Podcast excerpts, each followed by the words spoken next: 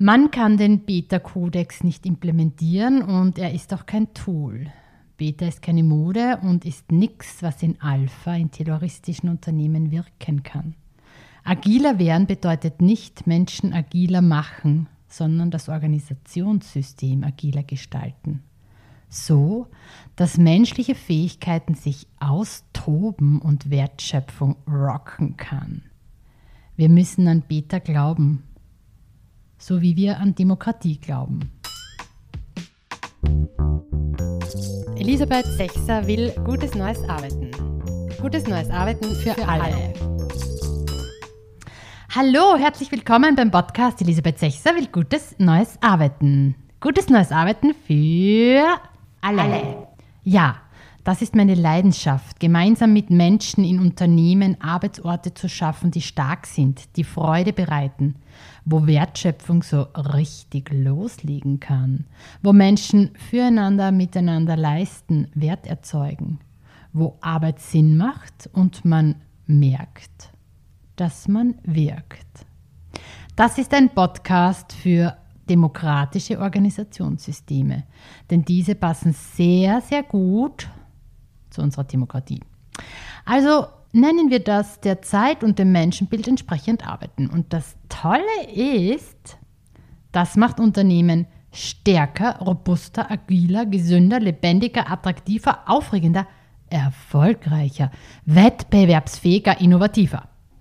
Ihr habt ja mittlerweile mitbekommen, dass ich ein Beta-Codex Groupie bin, dass mein guter Freund der Beta-Codex seine zwölf Prinzipien für wertschöpfungsstarkes Arbeiten meine Arbeitsgrundlage bilden. Und wisst ihr warum? Weil Beta-Organisationen so sehr in unsere Zeit passen, so sehr in unsere Demokratie passen, so sehr gebraucht werden. Command-and-Control-Systeme erinnern an wirklich schon sehr alte Zeiten. Daran, wo viele Menschenrechte noch nicht vorhanden und gefestigt waren, daran, wo Demokratien noch nicht oder erst im Entstehen waren. Die heutige Folge besteht aus drei Elementen. Ein Element sind diverse Stimmen von Menschen aus unterschiedlichen Arbeitsorten, die ich eingefangen habe und gleich wieder rauslasse in die Welt. Sie erzählen euch, was für Sie gute Arbeitsorte ausmachen, was Ihnen in der Arbeitswelt fehlt, was überholt ist und bringen ein paar sehr spannende Sprachanregungen mit. Es sind Menschen aus dem öffentlichen Dienst, dem Krankenhaus, aus Konzernen der Privatwirtschaft, aus der Universität. Es sind Menschen aus der Pädagogik, der Medizin, dem Verkauf, aus dem Einzelhandel. Eine Vollblut-Marketing-Studentin, eine Tiefbauingenieurin, ein Maschinenbauingenieur aus der Fahrzeugentwicklung, eine Beraterin und ein Startup-Gründer eines Software-as-a-Service-Tools. Wie viel demokratische Luft wohl in ihren Arbeitswelten zu finden ist? Hören wir, was sie uns erzählen und was alles so in ihren Sätzen steckt. Was liebt ihr an eurem Job? Flexibilität, Kreativität, Arbeiten mit unterschiedlichen Themen und Menschen, ich muss immer wieder etwas Neues lernen und äh, hauptsächlich die Selbststeuerung. Was ich am meisten liebe, ist die kollektive Energie, das kollektive Flow, die erzeugt wird, wenn ich mit den Leuten arbeite oder Leute durch Coaching begleite. Am meisten liebe ich an meinem Job eher so die wahnsinnigen Leute. Also wenn komische Leute kommen, dann ist für mich das immer so interessanter. Das Spiel beginnt erst. An meinem Job liebe ich die Abwechslung und ähm, dass ich eigene Ideen einbringen kann. Also was ich an meiner Arbeit liebe, ist, dass ich relativ frei bin in der Gestaltung, wie ich arbeite. Dass ich mit so vielen Menschen in Kontakt komme und dass ich so viele Menschen begleiten kann. Dass ich pünktlich zum Monatsmitte mein Gehalt bekomme das selbstständige Arbeiten. Mir taugt es einfach, dass ich mir meine Zeit relativ selbstständig einteilen kann. Das zweite Element dieses Podcasts ist die Trilogie Demokratie, Wirtschaft und Beta-Unternehmen. Gedanken dazu von Silke Herrmann, der Beta-Codex-Profi, einer wunderbaren Kollegin und Meisterin im Gestalten von wertschöpfungsstarken Unternehmen. Auch habe ich dazu eine Stimme aus einem anderen Podcast mitgebracht. Georg Kapsch, Präsident der Industriellen Vereinigung, war Gast bei Milo Tesla, dem Leiter von Demokratie 21, und hat ein paar sehr passende Aussagen zum Thema Markt und Demokratie zur Verfügung gestellt. Ich freue mich sehr, dass ich auch seine Stimme mit euch hier teilen darf. Was wünscht ihr euch für gutes neues Arbeiten? Open Mind, Open Heart, Open Will. Never give up. Mehr Selbstbestimmtheit und klarere Angaben äh, über Aufgabenverteilung und weniger Abhängigkeiten untereinander. Das ist zum einen eine schöne Arbeitsumgebung, ein schönes Umfeld und zum anderen auch die Möglichkeit zur Fortbildung, zur Weiterbildung. Ich möchte in Zukunft mehr robust dynamische Strukturen in Organisationen und Teams sehen, ähm, Leaders, die loslassen können und ähm, das zusammen führt hoffentlich dazu, dass wir mehr Organisationen sehen, die future ready sind. Dass mit den Kollegen halt alles funktioniert, dass mit dem Chef gut funktioniert, weil wenn die beiden Dinge nicht funktionieren, kann sowieso nicht gut arbeiten. Und dass man einfach ein bisschen eine Passion dafür hat. Nette Kollegen, eine herausfordernde Arbeit und die dazu passende Entlohnung.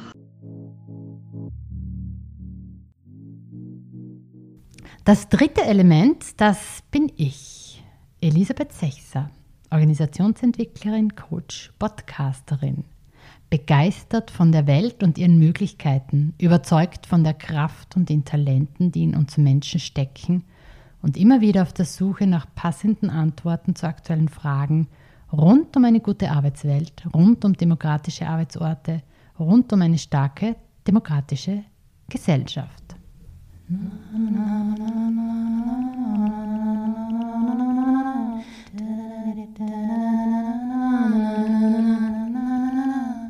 Democracy is coming.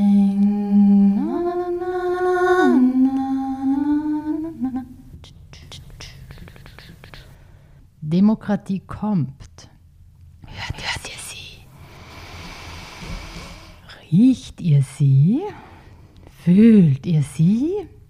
Oder hofft ihr noch? Demokratie können wir nicht bestellen, nicht implementieren, nicht ein- oder ausschalten. Wir können Demokratie nicht im Labor entwickeln, einen Testlauf starten, einen Piloten machen und dann ausrollen. Democracy is coming. Always. Demokratie ist da. Demokratie müssen wir gemeinsam gestalten und so ist das auch. Mit Beta. Können Menschen in nicht-demokratischen Regierungsformen demokratisch sein, in einem Land, wo Meinungsfreiheit bestraft wird, Pressefreiheit eingeschränkt ist, wo das Bejubeln des Kaisers dazugehört, um sicher zu leben, wo man zwar zur Wahl geht, das Ergebnis jedoch schon im Vorhinein klar ist, wo Oberhäupter rumwüten, wo Macht haben und Machtmissbrauch zum Daily Business gehören, zelebriert wird, wo Glanzplakate mit Blumen und lachenden Kindern den Blick trüben, wo man sich auf Kosten anderer bereichert, kann man da den Menschen vorwerfen, sie seien nicht demokratisch genug?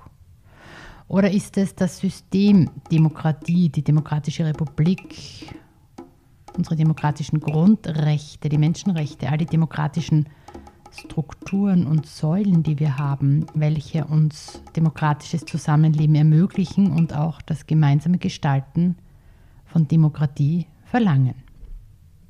Und so ist es auch mit Beta. In Alpha-Organisationen in den pyramidalen Organisationen, in Command-and-Control-Organisationen, in Weisungs- und Kontrollorganisationen, in überbürokratisierten, steuerungsverliebten, zentralistisch geführten Top-Down-Organisationen kann man auch nicht demokratischer werden. Doch es ist möglich, das Organisationssystem demokratischer zu gestalten, so dass sich alle einbringen können, leisten können, dürfen, müssen. Verantwortung übernehmen, jeder und jede einen Job macht, vereinbart mit ihren Kollegen und Kolleginnen, wie man am aller, aller, aller, allerbesten Wert und Leistung erzeugt, das, was der Markt braucht, erfüllt. Und ob das die Schokoladenfabrik oder Schuhe, ob das mobile Pflege oder Schrauben, Mobilität oder Bildung ist, ob das Hightech, Logistik, Baugeräte oder Sozialarbeit ist. Jedes Organisationssystem kann demokratischer werden. Jede Organisation kann aus sich heraus ein System werden, das einem demokratischen Menschenbild entspricht, das endlich damit aufhört, Führungsarbeit an Führungskräfte zu koppeln, das endlich damit aufhört, vorzugeben, zu infantilisieren, was überhaupt keinen Sinn macht und mit aufgeblasenen Prozessen Standardisierungen versucht, die nie und nimmer Standards werden können, auch wenn sie sich noch so bemühen. Was sind No-Gos und veraltete, überholte Vorgehensweisen in eurer Organisation? Schauen wir mal, warten wir auf das, was passiert. Vielleicht macht das jemand. Ein Kontrollwahn und unnötige Machtausübung. Sehr, sehr veraltet finde, ist diese Unterstellung, dass Menschen nur durch Kontrolle und Kritik sich verbessern können. Wenn keine Kommunikation zwischen den Entscheidern in, in Organisationen und den Mitarbeitern stattfindet. Wenn man im Bewerbungsprozess irgendwelche Tests machen muss, um sein Wissen äh, in irgendeiner Weise zu belegen und einen Lebenslauf in so Web-Oberflächen einzugeben. Also das finde ich ganz fürchterlich und total überholt und echt nervig.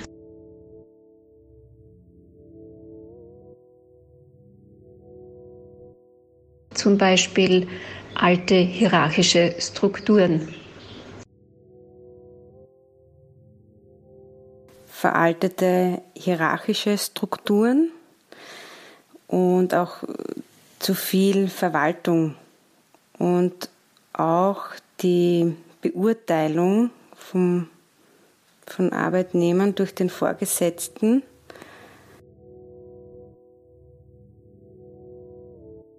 Für Theorie von oben, deren Umsetzung in der Praxis nachher nie wirklich überprüft wird. Naja, oft öfter mal Führungsbereiche, Leute, die irgendwas vom letzten Jahrhundert als Muss annehmen. Das finde ich oft schwierig. Also eher die Personen dann. Hört mal genau hin, was wir in den Metaphern aus Alpha-Organisationen für Schlüsse über das Menschenbild ziehen können. Hört die Sprache, wie sie uns mehr sagt, wie sie mehr ist als bloß aneinandergereihte Worte. Ihr könnt auch beim Zuhören die Augen schließen, sofern das ungefährlich ist und ihr nicht gerade einen Hubschrauber fliegt, bügelt oder auf einem wilden Pferd durch die Prärie reitet. Nehmen wir mal ein paar Metaphern, die so in Arbeitswelten rumschwirren. Wie demokratisch hören sie sich an? Manchmal muss man die Zügel in die Hand nehmen. Ich lasse dann als Führungskraft schon mal die Leine locker, sonst übernehmen sie ja nie Selbstverantwortung. Der hat seine Leute unter sich nicht im Griff. Ich habe dir eine Weisung erteilt. Das habe ich dir nicht erlaubt. Die oben haben Folgendes durchgesetzt. Dann gebe ich dir zwei Leute aus meinem Team für dein Projekt. Die Personalkosten sind zu hoch, das wissen alle meine Mitarbeiter. Die müssen jetzt mal wirklich Gas geben. Solange wir nicht grünes Licht von oben haben, dürfen wir nicht weiterarbeiten, auch wenn der Kunde wartet. Wir müssen den Lieferanten mehr unter Druck setzen. Nein, das kann ich meinen Mitarbeiterinnen nicht antun. Die verstehen keine Zahlen und wirtschaftlichen Zusammenhänge. Da muss ich sie wirklich schonen. Oh, da werden sicher ein paar Köpfe rollen. Wozu braucht ihr Vorgesetzte? Ich kann mir vorstellen, dass ich meinen Chef brauchen würde als ein mögliches Sparringpartner, der andere Perspektiven mitbringt und einbringt. Äh, jemand, der die guten Arbeitsbedingungen äh, ermöglicht und äh, auch Schnittstellen zu dem Großen und Ganzen im Unternehmen bringt. Nie eigentlich. Ich denke, es hat sich komplett geändert. Ähm, die sind Begleitsperson, die sind Kollaborationskatalyst, ähm, sind alles anders als Vorgesetzten. Vielleicht zeigen sie uns den Weg, aber die Leute kümmern sich und die Teams kümmern sich darum, wo sie hinwollen. Eine Führungskraft kann zum einen ähm, repräsentieren, und zum anderen dient sie auch als Informationsquelle. Eine Führungskraft braucht man meiner Meinung nach, um äh, aus Talenten im besten Fall Exzellenz zu formen. Ich bin der Meinung, dass kollegiale Führung möglich ist und sinnvoll ist. Als Schutz und Vertreter und Filter gegenüber höheren Instanzen. Versteht ihr euer eigenes Organisationssystem? Welches Menschenbild verrät euch eure Organisation? Wie verhält sie sich? Glaubt ihr daran, dass wenn man Menschen belohnt, sie mehr leisten, dass man Menschen motivieren muss und vor allem kann? Glaubt ihr daran, dass es ein Vertrauensbeweis ist, wenn der Chef ein bis zwei Homeoffice-Tage erlaubt? Glaubt ihr daran, dass sympathische Chefs besser sind? Glück gehabt, diesmal mal ein netter. Wenn ja, dann sieht man ja, wovon Mitarbeiterinnen und ihre Leistung in Organisationen abhängig sind. Ist ein sympathischer Patriarch besser als ein unsympathischer, ein guter Herrscher weniger schlimm als kein guter, auch wenn beide immer am Ende das Sagen haben? Okay, beim Netten kann man dann auch wenigstens dankbar sein. Der hat zugehört und gelobt muss man sich freuen, wenn der einem vorgesetzt wordene Vorgesetzte Gott sei Dank zu den Guten gehört? Ja, dann herzlich willkommen in einem nicht-demokratischen System. Denn solange die Arbeit von Teams abhängig ist von der Gunst und Persönlichkeitsentwicklung oder Nichtentwicklung von Vorgesetzten, zieht das nicht nur massive Aufmerksamkeit von der eigentlichen Arbeit ab und stört so Wertschöpfung, sondern zeigt auch, patriarchale, autoritäre Strukturen.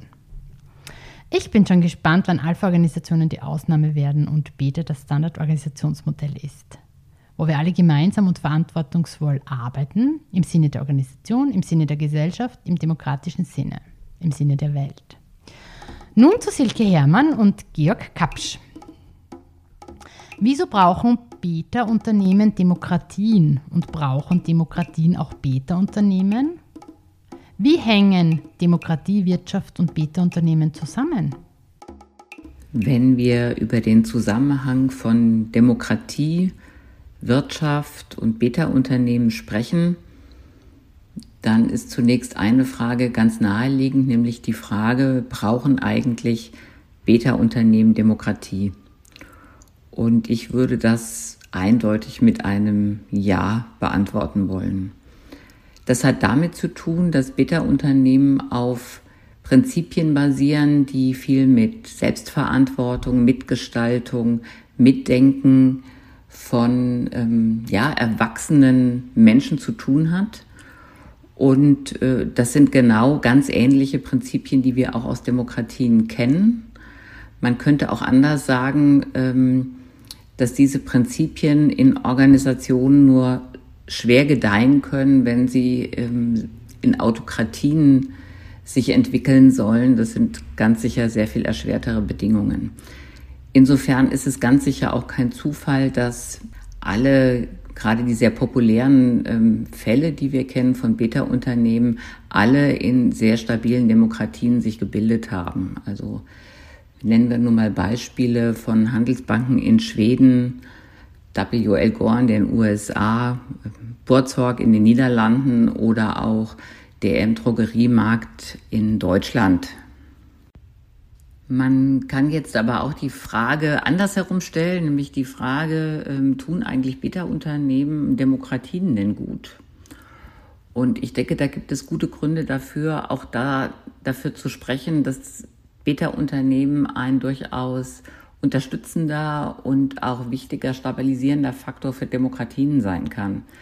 Ähm, gelebte gemeinsame Verantwortung, gelebte äh, gemeinsame Kreativität, in der Menschen sich entfalten können in einer Organisation, in der es immer mit Verantwortung gibt, in der es viel Transparenz gibt, in der es auch viel Diskurs geben muss, sind Lernerlebnisse, die ganz eindeutig auf Demokratie einzahlen.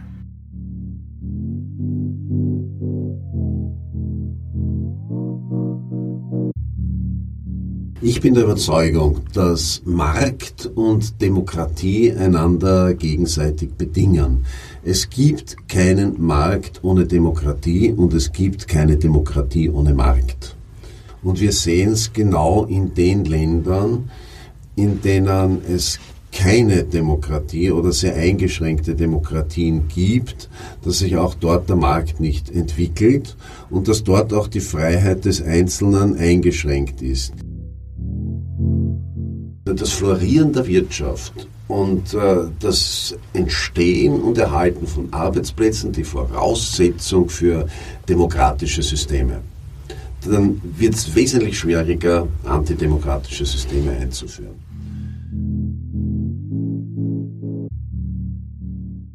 Demokratie und Wirtschaft, sie bedingen sich also. Was tragen Beta-Unternehmen dazu bei? Was schaffen sie für Arbeitsorte? Was ermöglichen sie somit der Wirtschaft, der Demokratie? Man kann aber noch einen Schritt weiter gehen und zunächst mal fragen, mit welchen Herausforderungen sind Unternehmen eigentlich heute üblicherweise konfrontiert. Und diese Herausforderungen haben ganz viel damit zu tun, dass unsere Welt komplexer wird, dass sie volatiler ist und dass die Lösungen bzw. die Antworten, die wir brauchen, immer sehr viel zu tun haben mit Ideen, mit Kreativität, mit Innovation. Ähm, es wird dann auch ganz schnell grundsätzlich, ganz einfach deswegen, weil ich Menschen nicht anweisen, verpflichten oder sogar zwingen kann, Ideen zu haben oder kreativ zu arbeiten. Das entsteht nur in einem Raum von Freiwilligkeit, in einem Raum von Freiheit. Von daher sind Organisationen gut beraten, genau diesen Raum auch zu schaffen. Das ist ein Kernelement, wodurch sich Beta-Unternehmen auch auszeichnen. Und insofern sind solche Unternehmen auch fähig, ähm, Innovationen so auch zu erbringen, wie sie notwendig sind, um, wie man das nennt, dynamikrobuste Organisationen überhaupt erst zu bauen und ähm, ja, leisten damit auch einen Beitrag für ein gutes wirtschaftliches Klima in Demokratien, was wir sicherlich immer brauchen, damit Demokratien sich auch gut entfalten können. Was ist in diesem Zusammenhang noch wichtig? Was fehlt? Was muss gelernt werden? Ich möchte gerne noch auf einen Zusammenhang hinweisen, der möglicherweise nicht unmittelbar offensichtlich ist, nämlich der, dass sowohl demokratische Gesellschaftssysteme als auch dezentralisierte Beta-Unternehmen Bürgerinnen und Bürger beziehungsweise Kolleginnen und Kollegen brauchen, die über ein solides Basiswissen über wirtschaftliche Zusammenhänge verfügen. Das heißt, die Mitgestaltung, das Mitdenken, das Mitlösen von Problemen ist nur dann möglich, wenn ich überhaupt über diese wirtschaftlichen Grundlage verfüge. Es ist auch etwas, was notwendig ist, um eigenständig denken zu können in wirtschaftlichen Systemen. Hier haben wir ganz sicherlich noch einiges zu tun. Hier kann noch sehr viel verbessert werden, damit es selbstverständlicher wird und sicherlich auch mehr geübt wird. Ich denke, dass die Auseinandersetzung mit wirtschaftlichen Zusammenhängen für jede und jeden zumutbar ist. Wir brauchen das sowohl für aufgeklärte Demokratien als auch für moderne Organisationen.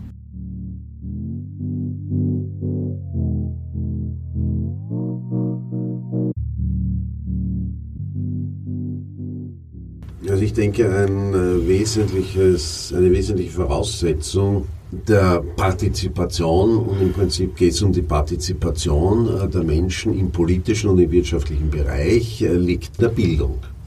Denn, ähm, und auch vor allem in der wirtschaftlichen Bildung. Jetzt sage ich nicht, dass ich nicht die Allgemeinbildung als höchstes Gut sehe, aber eine gewisse wirtschaftliche Basisbildung, glaube ich, benötigt man schon. Und das ist auch für die Frage der Wirkungsweise und der Garantie der Demokratie wichtig. Beta-Unternehmen laden immer ein, mitzugestalten und geben nicht vor. Sie erteilen keine Weisungen und es sind auch nicht wenige von oben, die wissen und entscheiden. Beta-Unternehmen nutzen die Könnerschaft der vielen, ermöglichen ein arbeitsteiliges am System arbeiten um es gemeinsam besser zu machen. Beta-Unternehmen sind lebendige Orte mit demokratischer Luft. Ich glaube, ich kann ein ganz konkretes Beispiel mhm. nennen, das irgendwo zwischen einem Unternehmen und der Politik ist. Wir haben als Industriellenvereinigung eine Initiative ins Leben gerufen, die Übermorgen heißt. Sprich sehr doppeldeutig, über morgen sprechen wir oder übermorgen. Und dabei ist das Ziel, ein Gesellschaftsmodell zu entwickeln. Sie mögen sagen, das ist ein hehres Ziel, eine Utopie, an dem die verschiedensten Gruppen aus der Gesellschaft mitwirken. Das sind Sozialorganisationen, Bildungsorganisationen. Wir gehen in Diskussionsforen, in, äh, zu, denen die, zu denen einfach die, die Bevölkerung Zugang hat und dort ihre Meinung abgeben kann. Ich glaube, dass man so etwas pflegen kann. Ich bin aber trotzdem der Überzeugung, die Entscheidung muss dann eine Regierung treffen, weil dazu haben wir sie gewählt. Die ist nicht dazu gewählt, dass sie alles an das Volk und jede kritische Frage an das Volk dann delegiert, um sich nachher reinwaschen zu können und sagen, wir, hat ja das Volk entschieden.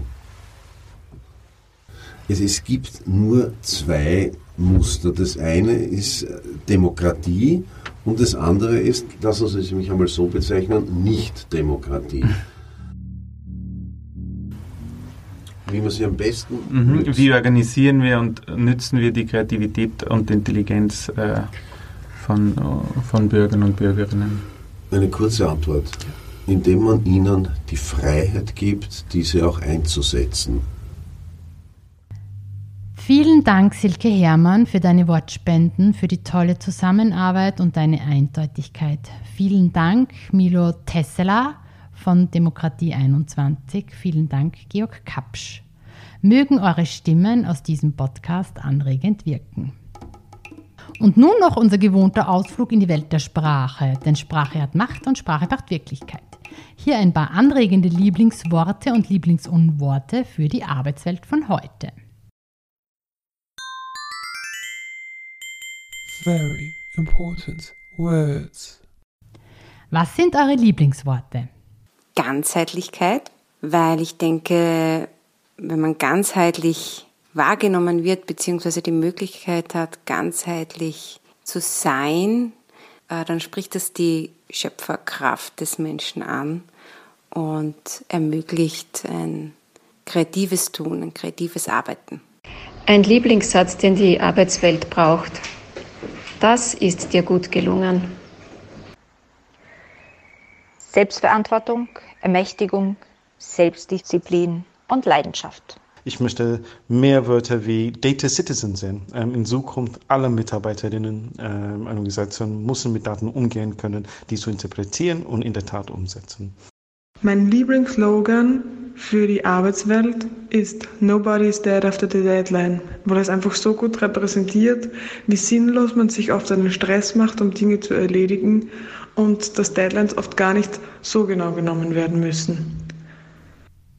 Welche Lieblingsunworte braucht die Arbeitswelt nicht mehr?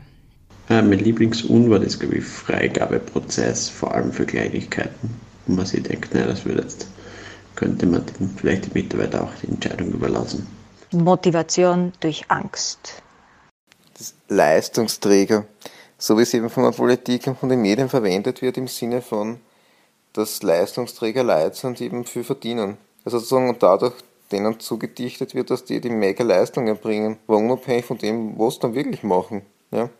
Bist du ein Leistungsträger, wenn du viel verdienst. Kommunikation wäre ein Wort, das wir heute noch brauchen. Gleichzeitig zieht mich das Wort aber schon an, weil es immer verwendet wird. So, wir müssen besser miteinander kommunizieren und es macht dann keiner. Eine, ein, ein, Begriff, der weg muss, ist Managing Expectation. Der hat mir nie gut gefallen und ähm, ich verstehe jetzt immer noch nicht, was das heißt. Vielen Dank, Marcella Semper von Leadership Consulting, Imran Rehan von Bicocoro. Vielen Dank, Mariechen, Jakob Barbara, Bernd, Katharina Evelyn, Veronika für eure Stimmen. Die Plakate Macht der Sprache von Red 42 und die Sichtart Sprachanregungen werden wie immer per Post zugestellt. Sodala, das war jetzt mal ein vielstimmiger Podcast. Wer Lust auf mehr hat, kommt bei Sichtart vorbei, ruft mich an, schreibt mir oder ladet mich ein. In den Shownotes findet ihr spannende Artikel zum Beta-Kodex, den Podcast von Demokratie 21, Links von Videos zum Beta-Kodex von Red 42, auch ein aktuelles von Nils Pfleging über die Geschichte des Beta-Kodex und die Beyond Budgeting Arbeit. Wer noch nicht weiß, dass im eigenen Unternehmen ein besseres steckt, kann sich auch gerne mit passendem Lesestoff zur neuen Musterbildung im Kopf eindecken.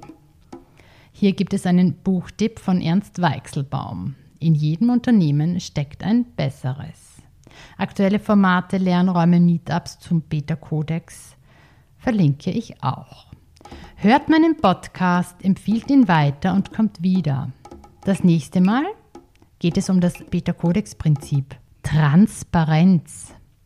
Fließintelligenz statt Machtverstopfung. Na bumm, das wird was.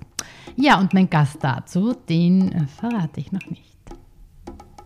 Schickt mir wie immer eure Sprachanregungen für gutes neues Arbeiten, Worte, die wir eliminieren sollen und Worte, die wir nutzen sollen. Wer eine Geschichte zu erzählen hat, eine Frage auf der Spur ist oder sogar eine Antwort gefunden hat, you are welcome. Mein Name ist Elisabeth Sechser. Ich habe eine Leidenschaft für die Zeit und ihre Fragen und eine nie enden wollende Lust, mich diesen zu stellen. Ich hoffe, es war genug An- und Aufregendes dabei. Auf das Organisationen mit Menschen am System arbeiten, nicht im System an den Menschen rumschrauben. Auf das nach den zwölf Prinzipien des Beta-Kodex die Organisation stark sein darf auf das sich Führungsarbeit als Phänomen zwischen Menschen in Teams entfalten kann und dass die Stärke, das Wollen und die Konsequenz des Unternehmers, der Eigentümerin, der Vorstände all dem nutzt. Bleiben wir dran an der Demokratie. Sie braucht uns. Und wir sie.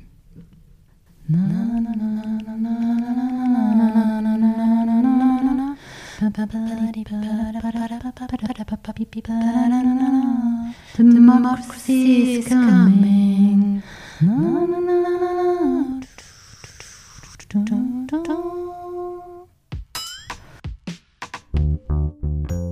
Elisabeth Sechser will gutes neues Arbeiten. Gutes neues Arbeiten für, alle. Democracy entstand 1992 nach der Öffnung der Berliner Mauer und dem Fall des Eisernen Vorhangs, der Leonhard Cohen beeindruckte, allerdings nicht etwa positiv. Cohen betrachtete den damals aufkeimenden Optimismus im wiedervereinigten Deutschland und in ganz Europa von Anfang an mit Skepsis. Insbesondere die Erwartungen an eine Demokratisierung des Ostens und als einhergehend erhoffte weltweite politische Veränderung. Bleiben wir dran an der Demokratie. Sie braucht uns und wir sie.